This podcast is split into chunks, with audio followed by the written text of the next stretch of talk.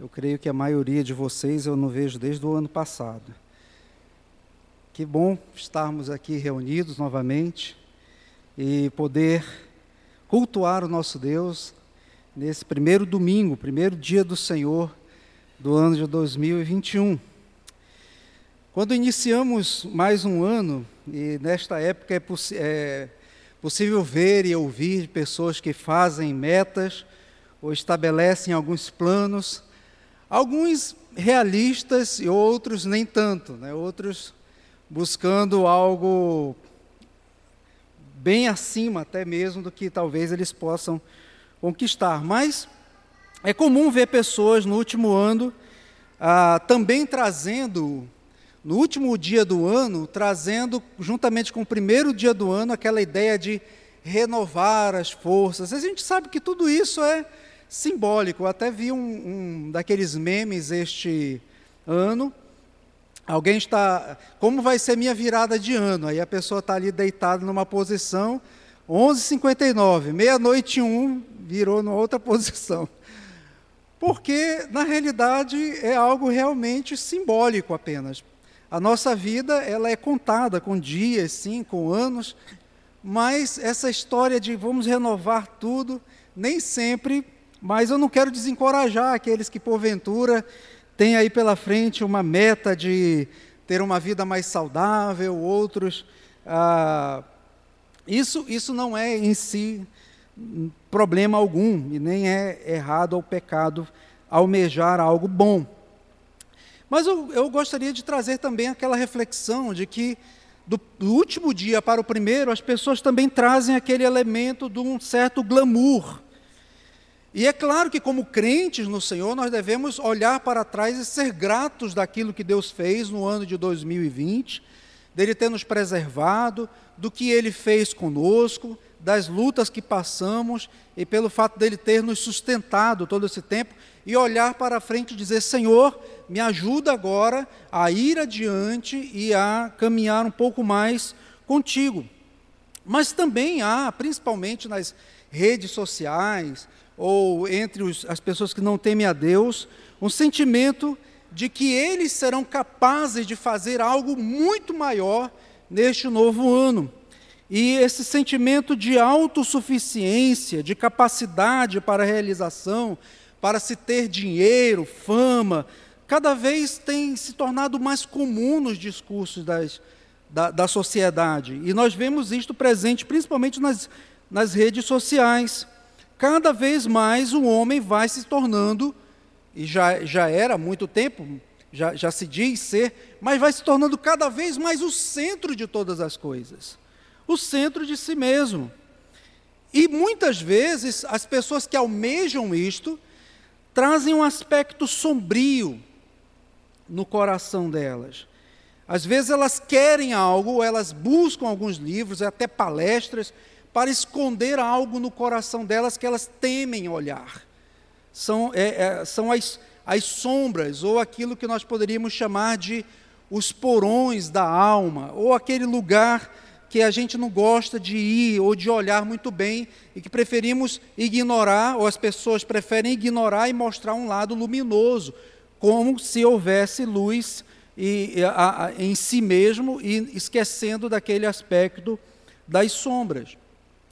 E hoje nós vamos estudar um pouquinho da história de um homem que seria julgado pela sociedade ou pela cultura de maneira geral, ainda nos padrões de hoje, como um homem de sucesso. Um homem riquíssimo. Se você pudesse, se você tivesse a oportunidade de vislumbrar a, a caravana de Jacó, talvez você desejaria tudo que ele tinha porque ele era um homem poderoso, ah, com servos, muitos bens, e a gente não faz ideia do que isso era, ou de que, do que Jacó tinha. Lá em Gênesis capítulo 30, versículo 43, eu vou projetar alguns textos antes de entrarmos no texto que nós nos ateremos um pouquinho mais nesta manhã. Mas lá em Gênesis 30, 43 diz que diz assim: "E o homem, falando de Jacó, se tornou mais e mais rico, teve muitos rebanhos, e servas, e servos, e camelos, e jumentos. E ele, ah, pelo espírito que nós temos nos nossos dias, como eu já falei, talvez fosse um daqueles palestrantes de sucesso motivacional. Porque, olha só a segunda parte do versículo aí de Gênesis 32, 10. Gênesis 32, 10 diz a, a segunda parte, que faz parte de uma oração que Jacó faz no capítulo 32 de Gênesis. Ele diz aqui: Pois com apenas o meu cajado atravessei este Jordão, já agora sou dois bandos. Então Jacó nessa oração ele, que ele faz a Deus, ele reconhece, Senhor, obrigado, porque de fato eu vi a tua fidelidade comigo.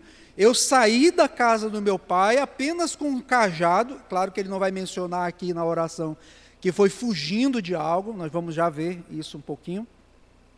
Mas ele diz: Eu saí apenas com um cajado e agora, olha só a quantidade de riquezas que eu tenho. E, de fato, ele vai encontrar-se mais à frente com Esaú, e para vocês terem uma ideia, o presente que ele manda para Esaú, por causa da contenda, Esaú, Esaú, irmão dele, quer matá-lo, mas por causa da contenda que ele tem para tentar apaziguar o coração de Esaú, ele manda mais de 100 animais valiosíssimos para Esaú. Então você pode ler depois todo o capítulo 32 de Gênesis que você verá, ou terá uma dimensão, isso foi só um presente que ele dá ao seu irmão. Então, mesmo que esse homem pudesse ser visto como um homem, uma história de sucesso, que saiu apenas com um cajado na mão e retornou riquíssimo, essa história ela não é bem assim. Jacó poderia ser admirado por sua capacidade de conseguir riquezas e até mesmo a sua capacidade de persuasão.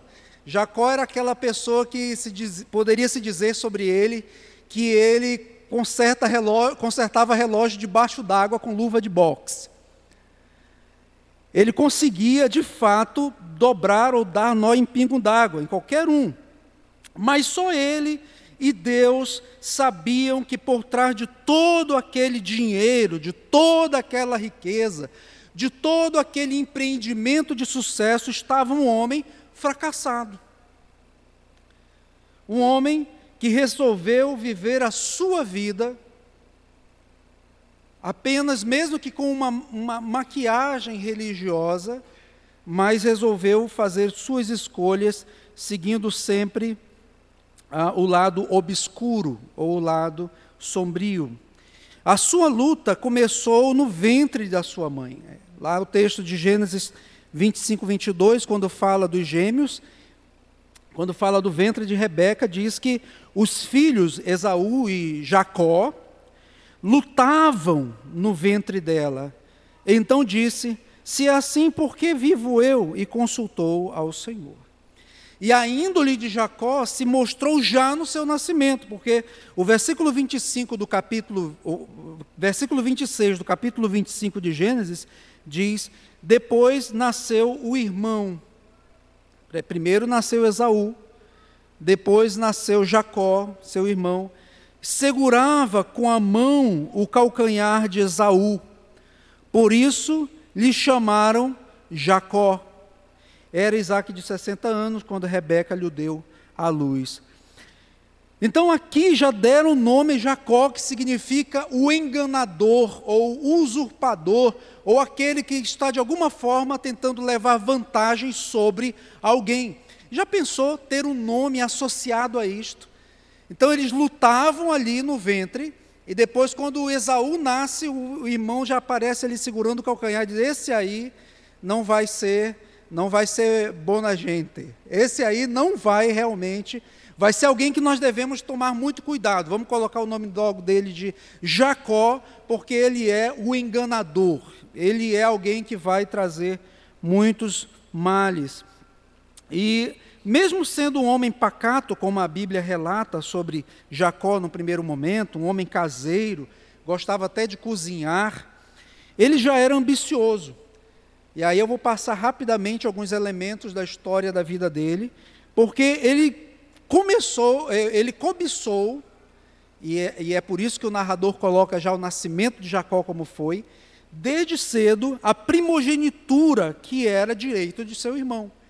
Naquela época, o primogênito tinha uma bênção toda especial do pai, quando estava prestes a morrer, a dar ao primogênito. E Jacó almejava aquela bênção para si, cobiçava. E num dia que o seu irmão chegou faminto em casa, seu irmão era caçador, era o homem que andava nas florestas caçando, e quando ele chegou faminto em casa, Jacó estava preparando uma, um, um cozinhado de lentilhas, e foi a ocasião que Jacó pensou: agora eu pego meu irmão pela barriga.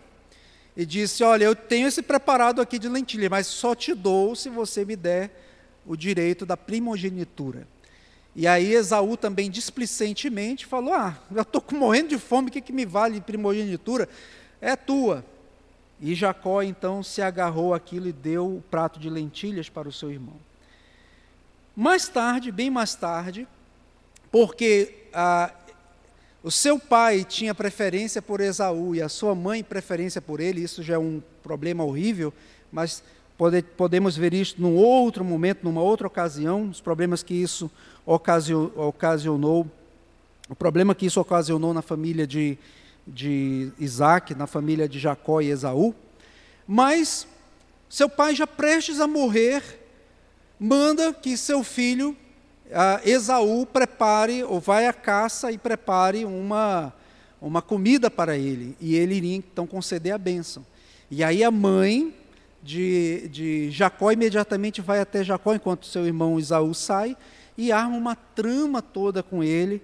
E depois você pode ler essa história toda, não é o foco da nossa mensagem, por isso que eu estou passando muito rápido. Mas o ponto é que ele engana o seu pai, prepara uma comida, o seu pai come e ele coloca um, uma, uma pele sobre o seu braço, que era liso, e Esaú era um homem peludo, para enganar o seu pai. Seu pai pega, e devia ser bastante peludo, tem gente que me acha peludo, mas não chega a ser uma, uma, uma lã de, de ovelha, não. Mas ele, ele, seu pai toca em Jacó, pensando que Esaú, cheira a roupa de, Jacó, de, de Esaú, pensando ser Esaú, mas na realidade é Jacó, e Jacó com isso recebe a bênção do seu pai. Quando Esaú chega em casa, ele fica furioso com aquilo. Ele fica sabendo e a mãe, a mãe então vai lá proteger o filhinho dela, Jacó, e diz assim: Jacó, foge porque o teu irmão quer te matar. E então Jacó foge. E lá em Gênesis 27, 36, Esaú diz aqui: Não é com razão que se chama ele Jacó, pois já duas vezes me enganou, tirou-me o direito de primogenitura e agora usurpa a bênção que era minha. Disse ainda: Não reservaste, pois, bênção nenhuma para mim? Pergunta para o seu pai, e seu pai não tem uma bênção ou algo bom para dizer para o seu filho Esaú. E então, naquele momento, Esaú jura matar Jacó. Não está na projeção, mas você pode ler em Gênesis 27, versículo 41, o momento em que Esaú diz: Eu vou matar o meu irmão. E Jacó foge deixa tudo para trás, toda a sua família, vai para uma terra distante, na realidade a terra dos seus ancestrais, vai para Padã Arã, morar com seu tio Labão. E é interessante já observar que desde cedo o Senhor Deus já havia falado que a, a, o Jacó, já, já havia escolhido Jacó para, para, para fazer com ele uma aliança, mas Deus graciosamente vai em busca de Jacó, lá naquela famosa história que Jacó sonha com a escada, que os anjos sobem e descem sobre ela. Mas e ali Deus fala em Gênesis 28, 15 para com Jacó: Eis que eu estou contigo e te guardarei por onde quer que fores e te farei voltar a esta terra porque te não desampararei até cumprir eu aquilo que te hei referido. E é interessante observar isto, porque Deus tem um plano para a vida de Jacó. Deus vai em busca de Jacó de maneira graciosa, porque Jacó não faz absolutamente nada por merecer o favor e o olhar do Senhor. Pelo contrário, ele passa a vida toda ignorando a Deus ou vivendo uma vida no máximo religiosa, mas sem ter a Deus de fato como seu pai. E Deus vai em busca dele. E aí Jacó acordou do sono, tem um, um momento ali em que ele é, é faz um, é, é, levanta um altar ao Senhor, chama aquele lugar de Betel e segue adiante, rumo a Padã Aram. Chegando na casa do seu tio Labão, ele se apaixona por a sua prima Raquel, e o sogro diz: Olha, você tem que trabalhar sete anos aqui para ficar com a minha filha. E Jacó trabalha sete anos ali para o seu tio, e ele então, na noite de núpcias, seu tio o engana e coloca Lia para casar com, com, ah, ah, com Jacó. E Jacó, então, vendo no dia seguinte que ele foi enganado, ele chega com seu sogro furioso, e seu sogro diz: Ah, eu esqueci, Jacó, de te falar, que aqui o costume que a gente tem é dar primeiro a primogênita. Mas se você trabalhar mais sete anos, a gente, uh, você se compromete comigo e a Raquel é sua. E Jacó, por amor a Raquel, trabalha então 14 anos ali, fica casado com, é, com Lia e com Raquel. E trabalhou ali mais pelo menos seis anos. E veio se tornar homem rico e próspero, tão rico ou mais próspero do que o seu tio o era. E novamente, leia a história e aí você vai perceber toda uma trama também ali presente, como que Jacó também, de alguma forma, buscava levar vantagem sobre o seu tio. Mas o seu tio já não, já não era mais, já não tinha mais o rosto favorável a ele, como diz Gênesis 31, versículo 2 a 3. O rosto de Labão não lhe era mais favorável, e o Senhor Deus disse: Torna a terra de teus pais, a tua parentela, e eu serei contigo. Sempre Deus falando isso para Jacó. E agora ele é um homem riquíssimo e tinha que voltar para a sua terra. Só que tem um problema. O seu irmão havia se tornado um homem poderoso também e estava agora ainda muito mais furioso. 20 anos de ira, de cólera, aguardando pelo seu irmão ali na terra de Canaã. Mas ele volta o caminho de, eh, para a terra e tem que se deparar com seu irmão. Lá em Gênesis 32, versículos 6 a 7, já agora nos aproximando do texto, é, diz a palavra do Senhor que os mensageiros de Jacó foram até Esaú e disseram: Olha, teu irmão está furioso e ele vem te ver com 400 homens. E Jacó pensou imediatamente: Eu estou é, perdido. Diz o versículo 7 que ele teve medo, perturbou-se e, e novamente a estratagema dele. Ele dividiu seu rebanho em dois, pensando: bom, se, se Esaú destrói esse, pelo menos eu tenho esse outro rebanho aqui. Jacó pensava o tempo todo assim: estratégias, estratagemas. Foi então que ele orou ao Senhor, mas ah, note que, mesmo na sua oração, lá em, em Gênesis 32, se você está com a sua Bíblia aberta aqui, no versículo de número 9, ele ora ao Deus de Abraão, ao Deus de Isaac, mas ele não faz nenhuma menção aqui ele sendo o seu Deus, como se ele tivesse algum relacionamento com ele. Ele então manda esse generoso presente a Esaú, e ah, nessa oração é interessante porque ele, ele diz na oração que ele confia em Deus, que Deus vai estar com ele, que Deus vai aumentar sua sua posteridade, mesmo assim, ele divide o seu rebanho em duas partes, pensando, vai que Deus não cumpra com a parte dele, né? Então eu tenho aqui a outra parte em quem me segurar. E aí ele manda sua família atravessar o riacho ou o val de Jaboque. E aí eu convido você a que leiamos o texto de Gênesis 32, versículo 22 a 32. Levantou-se naquela mesma noite, tomou suas duas mulheres, suas duas servas e seus onze filhos e transpôs o val ou o riacho de Jaboque. Tomou-os e fê-los passar o ribeiro. Fez passar tudo o que lhe pertencia, ficando ele só. E lutava com ele um homem até o romper do dia. Vendo este que não podia com ele, tocou-lhe na articulação da coxa, deslocou-se a junta da coxa de Jacó na luta com o homem. Disse este: Deixa-me ir, pois já rompeu o dia, respondeu Jacó. Não te deixarei ir, se não me abençoares. Perguntou-lhe, pois, Como te chamas? Ele respondeu: Jacó. Então disse: Já não te chamarás Jacó, e sim Israel, porque como príncipe lutaste com Deus e com os homens e prevaleceste. Tornou Jacó: Dize, rogo-te, como te chamas? Respondeu ele: Por que perguntas pelo meu nome? E o abençoou ali. Aquele lugar chamou Jacó Peniel, pois disse: Vi a Deus face a face, e a minha vida foi salva. Nasceu-lhe o sol, quando ele atravessava Peniel, e manquejava de uma coxa. Por isso os filhos de Israel não comem até hoje o nervo do quadril na articulação da coxa, porque o homem tocou a articulação da coxa de Jacó no nervo do quadril. Deus bendito, nós te louvamos pela tua palavra, Senhor. Pedimos ao Senhor que traga preciosos ensinos para a nossa vida, o nosso coração, neste ano que inicia, Pai. Nós te agradecemos e pedimos isto em o nome do Senhor Jesus. Amém. Deus conduziu Jacó para aquele momento de confronto.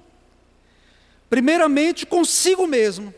Já havia passado 20 anos desde aquela noite escura lá em Betel, e agora Jacó é deixado sozinho. Olha aí o versículo 24, a primeira parte dele. Ele é deixado sozinho naquilo que o versículo de número 2 do capítulo 32 chama de Maanaim, ou acampamento de Deus, onde ele encontra também dois anjos. E é interessante isto, porque lá em Betel também ele tem a visão dos anjos, e ali dois anjos. Talvez Deus já estivesse ali prenunciando para Jacó algo que ele iria fazer, a mensagem que ele ia trazer à sua vida. Mas Jacó agora tem que, deixar, tem que se deixar sozinho com os seus medos naquela noite e ser confrontado com a sua autossuficiência. Eu não sei quantos de vocês já tiveram aquele momento terrível em que você às vezes até tem, tem medo de algo, mas quando você fecha a luz do seu quarto, e está tudo fechado e à noite vem aquele sentimento ou aquele embrulho no estômago por algo, ou por uma decisão que precisa ser tomada, ou aquele sentimento de impotência, e talvez até minutos antes ou horas antes você estivesse cheio de confiança, mas ali é o momento em que você é confrontado consigo mesmo. E você começa a olhar para si e dizer: Eu não tenho essa força toda. Eu estou olhando, estou na noite escura da minha alma. Exatamente este o sentimento que o narrador aqui em Gênesis quer colocar sobre nós e dizer: Assim estava Jacó, um homem rico, poderoso, cheio de servos, cheio de servas, cheio de, de filhos, mas sem ninguém naquela hora. E ele está ali, no val de Jaboque, morrendo de medo do seu irmão, das questões não resolvidas na sua casa, das questões não resolvidas com a sua família, e 20 anos de, de sujeiras colocados para baixo do tapete, e muito mais do que isso, toda uma vida construída tentando passar alguém para trás e tentando mostrar que ele era capaz de lidar com todo e qualquer conflito, e se alguém tentava passá-lo para trás, ele dava uma, uma volta e revertia aquela situação, porque ele era o cara.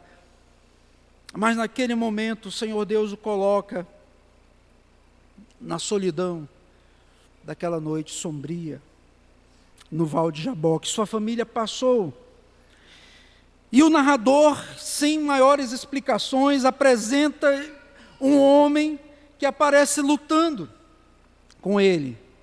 Diz o versículo de número 24: E lutava com ele um homem até o romper do dia.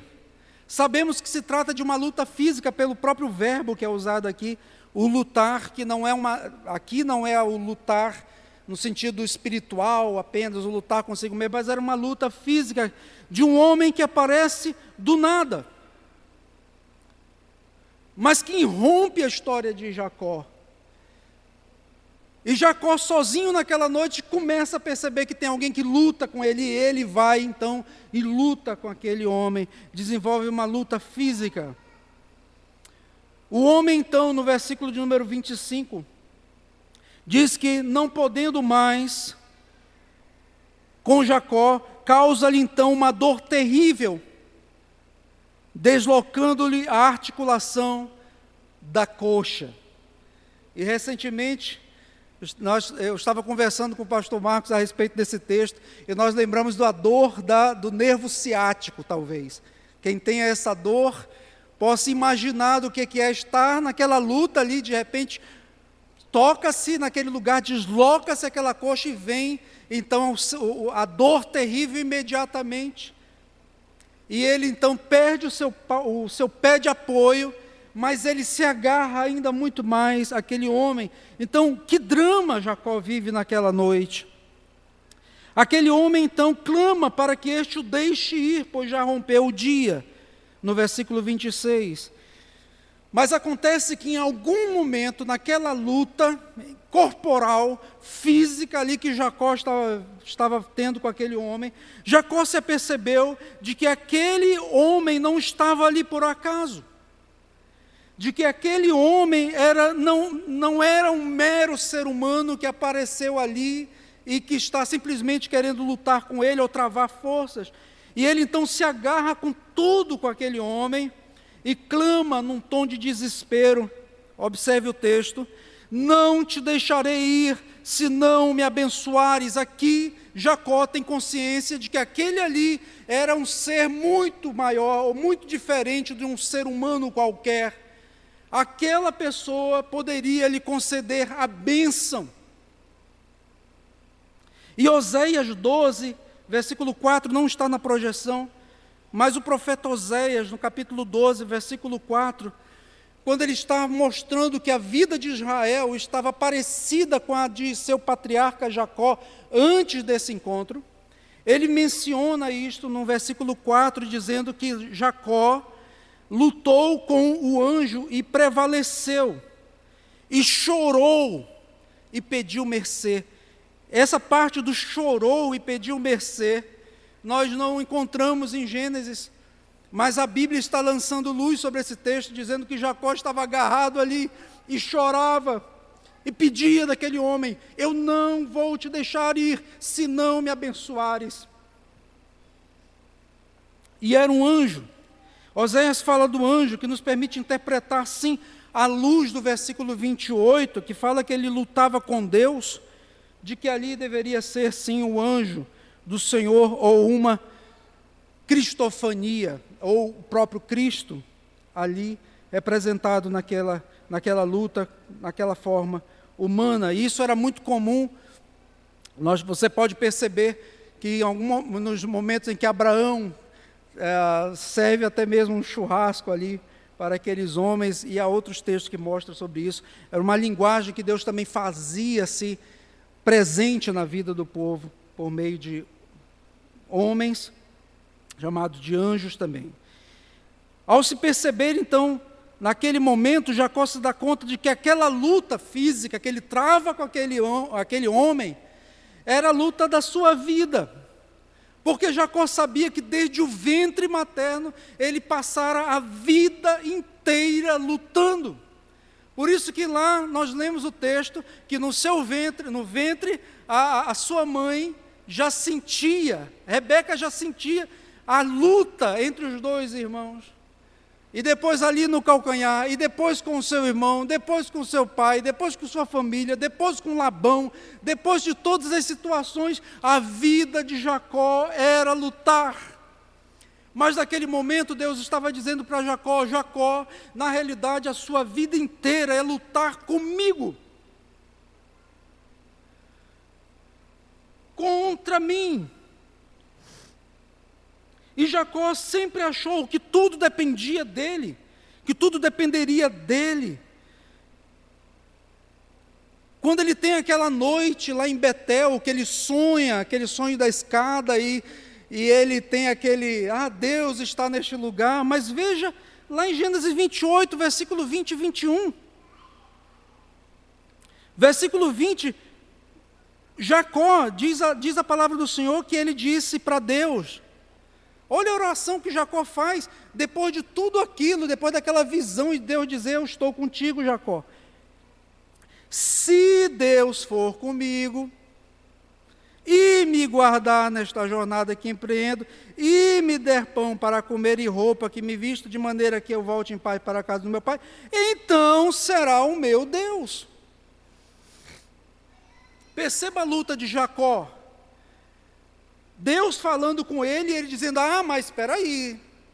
Se de fato cumprires com a tua parte, se tu me fizeres bem, se tu me, me deres tudo isso, então aí sim eu vou. Isto mostra a índole de Jacó. Ele havia crescido num lar temente a Deus, ou herdeiro das promessas, mas o seu coração ainda era cheio de si.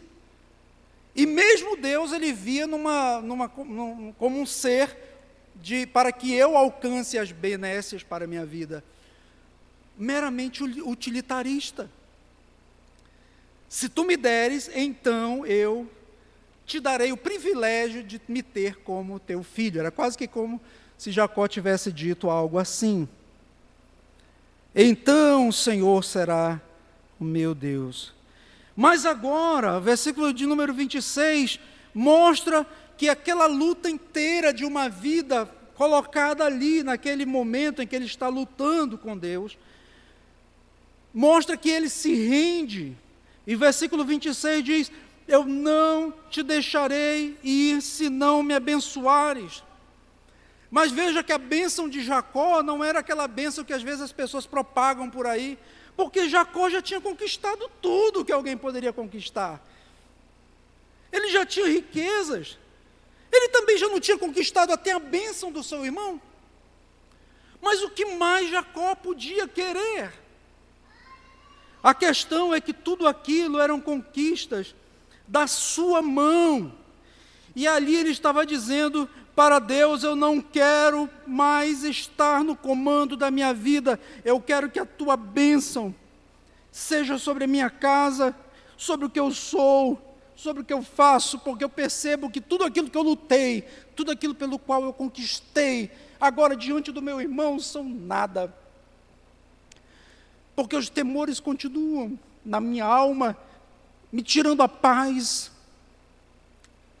Irmãos, quantas pessoas têm às vezes um sucesso financeiro, ou podemos olhar e imaginar o glamour que tem, mas não tem o privilégio de ter a Deus como seu Senhor, como aquele que cuida em todo o tempo e que vivem infelizes mas que se maqueiam para esconder exatamente a noite escura da alma que vivem constantemente.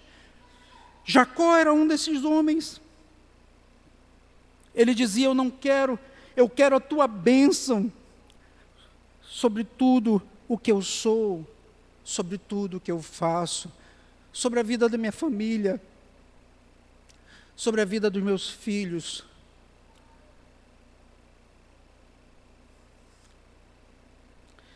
O homem então o confronta e diz: Diga seu nome. E aquele nome era um nome carregado de significados. Não era um nome qualquer. Não era um nome que trouxesse orgulho não era um nome que trouxesse boas recordações, não era um nome que, que faria com que ele dissesse com, com alegria aquele nome. Mas é preciso, e Deus confrontou Jacó consigo mesmo e diga: diga o seu nome. Será que aquele homem não sabia qual era o nome de Jacó? Claro que sabia. Mas ele queria que Jacó dissesse e admitisse: Quem é você? Diga o seu nome. O que, que ele expressa sobre você?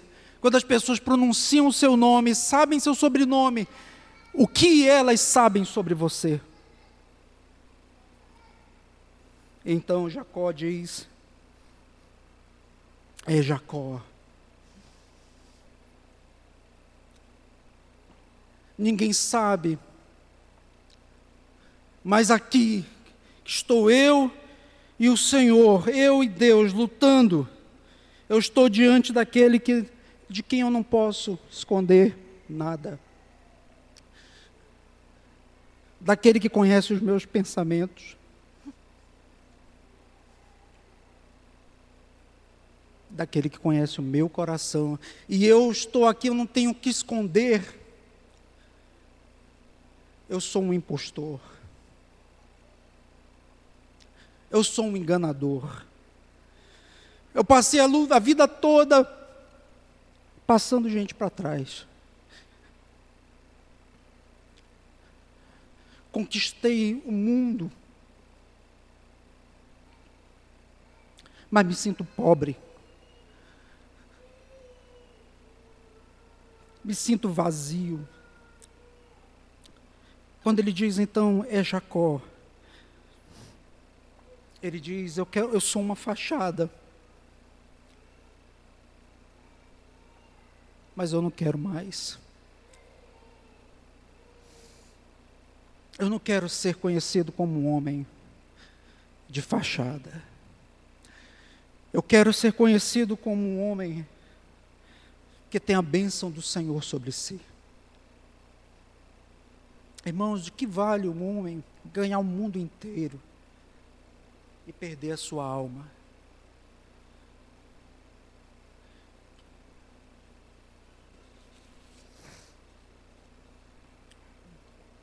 Então Deus muda o nome dele, mas veja que no capítulo 32, ainda no versículo 30, Jacó tem consciência de com quem ele lutou. Ele diz aqui: Vi a face de Deus, por isso que ele chama de Peniel, que essa palavra quer dizer a face de Deus. Via Deus face a face, via Deus face a face. Aqui não é que Jacó viu Deus, ali o rosto, como é que é de fato Deus, mas é no sentido de eu fui confrontado diretamente com Ele. Eu tive uma luta tão íntima com Ele, vi Deus face a face e a minha vida foi salva, porque Ele sabia que tudo aquilo que Ele merecia ao ver o Altíssimo era que este o matasse, o esmagasse. E quando Jacó então está ali pedindo a bênção do Senhor, ele reconhece que ali está muito mais do que um homem, ali está o próprio Deus com quem ele está lutando. Ele vê que a sua vida foi poupada, ele diz: Eu deveria e eu merecia a morte porque eu estou ali diante daquele que tem o poder sobre a vida e a morte. E Deus então muda o nome de Jacó e diz a palavra do Senhor, no versículo de número 28, já não te chamarás Jacó, e sim Israel, pois como príncipe lutaste com Deus e com os homens e prevaleceste. Israel, as traduções não são muito certas sobre o significado desse nome, mas é algo como Deus contende ou então Deus governa. E é interessante que isto, Deus governa, é um significado, traz um significado maravilhoso também. Porque a vida inteira Jacó governava a sua própria vida e seu coração apesar das incursões de Deus na vida de Jacó, apesar de Deus ir tantas vezes e se revelar a vida dele, mas ele ouvia, orava, falava, tinha ah, os, os, os sentimentos todos religiosos, mas ele governava a vida dele. Naquele momento, então, Deus diz: Eu governo. Seu nome será Israel, pois lutaste com Deus e com os homens E, e essa palavra agora de luta, esse verbo no hebraico aí que para nós está traduzido como mesmo, né? Lutaste, lutava com aquele homem, lutaste com Deus e com os homens. Aqui já não é mesmo a palavra da luta física. O verbo usado aqui expressa aquela luta interior também. Também é usado em alguns momentos para luta física, mas eu creio que, o, que Moisés escolheu exatamente esse termo ali para expressar o significado de a luta interior também que era travada. A luta física era ela, ela tão somente era a personificação do que acontecia no interior de Jacó, pois lutaste. A tua vida inteira, Jacó, foi lutando com Deus e com os homens. E essa mudança de nome não foi uma mudança simples, que nós poderíamos chamar, por exemplo, a mudança do nome de Abraão, de Abrão para Abraão, ou de Sarai para Sara. Não. Foi um nome, uma mudança, uma transformação completa de Jacó para Israel. Agora aquele homem viu nascer o sol no novo dia. Diz o versículo de número 31: Nasceu-lhe o sol.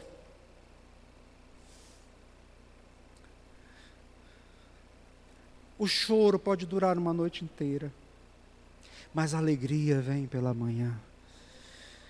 Jacó havia passado a noite, aquela noite talvez a noite mais longa da sua vida, confrontado por Deus, e Deus dizendo para ele: assim é a tua vida inteira, Jacó. Assim foi a tua vida inteira, na escuridão, nas trevas, onde ninguém via o sucesso do teu fracasso, mas eu estava ali contigo e tu lutavas comigo. Mas agora, Jacó, raiou o sol, nasceu-lhe o sol, e ele então atravessava Peniel mas diz o texto também que ele atrava, atravessava Peniel mancando de uma coxa. Por que esse detalhe também é mencionado, irmãos? Para Deus mostrar como ele de fato humilhou Jacó, mas sustentou e resgatou, transformou a vida daquele homem que merecia a morte mas agora, ao invés de ser aquele homem com um andar altivo, com um andar orgulhoso, com um olhar poderoso, ou com um andar daqueles homens que as pessoas olham e admiram e dizem: esse é um homem de sucesso, mas que era um fracasso total. Agora Jacó anda manquejando e isto entrou para a história de todo o povo de Israel, para que ele jamais comesse aquele nervo da articulação da coxa, em memória aquele dia em que seu patriarca fora convertido pelo Senhor de todo o coração. E agora, e mostra que o homem com Deus, sim, ele anda manquejando, porque ele anda na total dependência do Senhor. E então, pulando um pouquinho mais à frente, Jacó tem aquele encontro com seu irmão, você pode ler depois, mas em Gênesis 33, no versículo 20, diz que Jacó, ao chegar em Siquém, quando ele entra na terra de Canaã, veja o que ele faz. Capítulo 33, versículo 20. E levantou ali um altar e lhe chamou Deus. E lhe chamou Deus. O Deus de o Deus dele, o Deus de Israel. Bem diferente das orações que Jacó fei, havia feito anteriormente, quando ele dizia, no capítulo 32, versículo 9: Ó oh, Deus de meu pai Abraão e Deus de meu pai Isaque, o Senhor disseste, agora ele diz: é o Deus de Israel, é o meu Deus. A minha vida foi salva, a minha vida foi poupada, a minha vida foi transformada. por aquela luz que raiou naquela noite escura da minha alma. Amados, essa história de Jacó não é apenas uma história qualquer, claro, não só porque foi escrita nas Escrituras ou está registrada na palavra de Deus, mas é a história de todo homem que não se rende ao Senhor, que se acha tão esperto, mas que sabe lá no fundo que é um impostor. Que é um homem que não depende de Deus, que é um homem que vai caminhando pelos seus próprios, pela vaidade dos seus próprios pensamentos. A realidade, queridos, é que todos nós temos um pouco de Jacó ainda. Desse orgulho no coração, desse sentimento de autossuficiência, de altivez que está dentro de nós, e até mesmo entre nós, que somos salvos no Senhor Jesus, vamos lembrar, Canaã também tinha um significado espiritual. Por que, que era importante Jacó voltar para Canaã? Voltar para a terra prometida, voltar para a terra da promessa. E claro que todos nós também estamos indo rumo à Nova Jerusalém, a Canaã celestial. Mas antes de entrar naquela terra prometida, Jacó precisou submeter-se inteiramente ao Senhor. Assim como nós precisamos lembrar o nosso coração sempre de nos submeter inteiramente ao Senhor da nossa vida, a Cristo. Ninguém entrará na terra prometida ou entrará nas mansões celestiais pelas suas próprias forças, mas rendendo-se a Cristo. E no final das contas foi isso que Jacó fez e a sua vida foi transformada. Há um texto lá em Lucas capítulo 18, versículo 17 que Jesus diz algo maravilhoso. Diz: Em verdade vos digo, quem não receber o reino de Deus como uma criança, de maneira alguma entrará nele. A imagem que Jesus traz aqui da criança é aquela que não faz nada por si. Ela depende. Ela depende dos seus pais,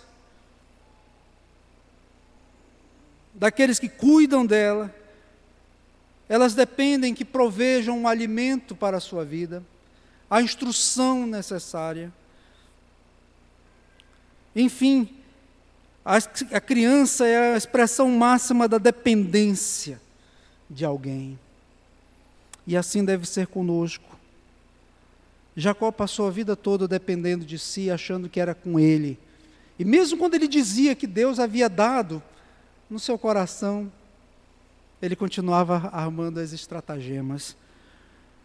E Deus então confronta e diz: dependa de mim, Jacó. Confie em mim, Jacó. Confiar em Cristo.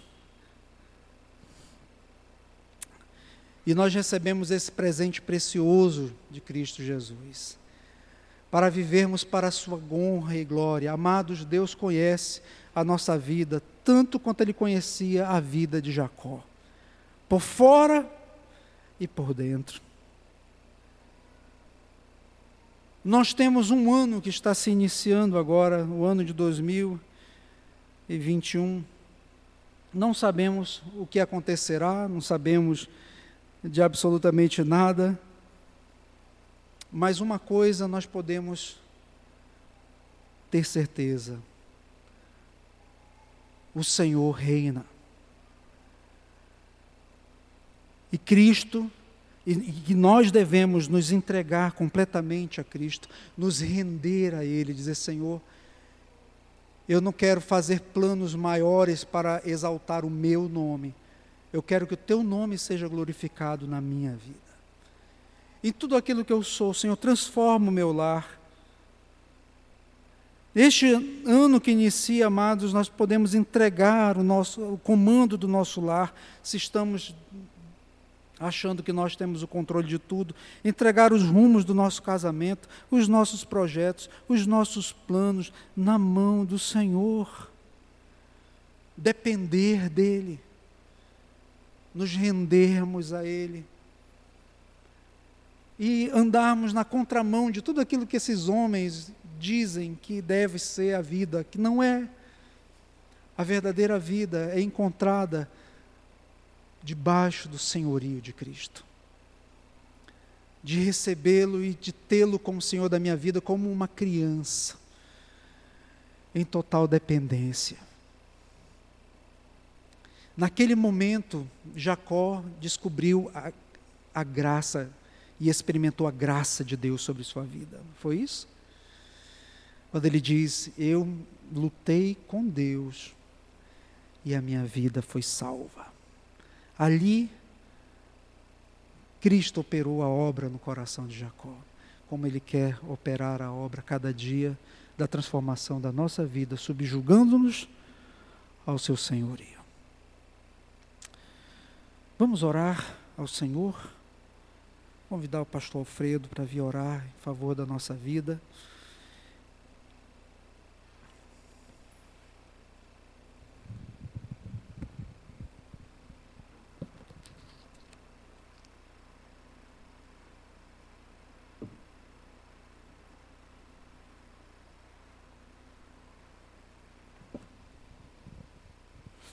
Aos que puderem, coloque-se de pé, por favor, e oremos ao nosso Deus. Senhor, nós te louvamos pela tua palavra, hora exposta.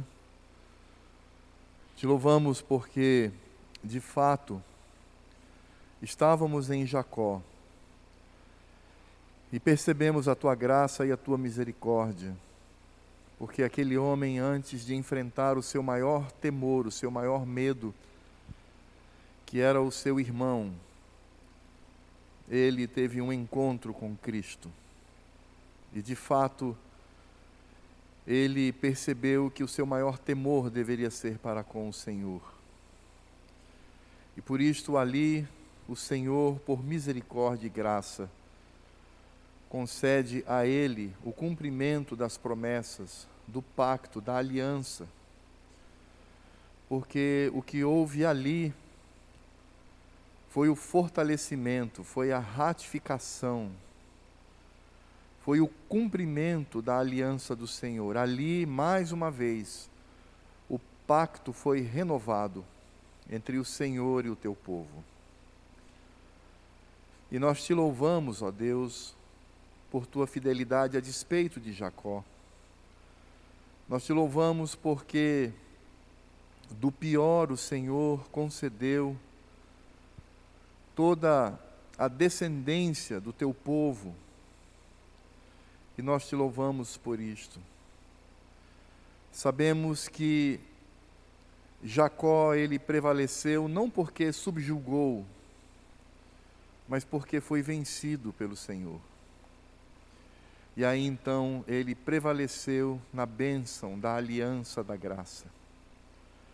Esta aliança que culmina em Cristo Jesus o que temos ali naquela cena, um tanto estranha, é não somente a presença da tua aliança, mas a presença de teu filho, em quem nós temos a vitória. A tua palavra nos diz que somos mais que vencedores, como Jacó, que prevaleceu mas nós somos mais que vencedores em Cristo Jesus.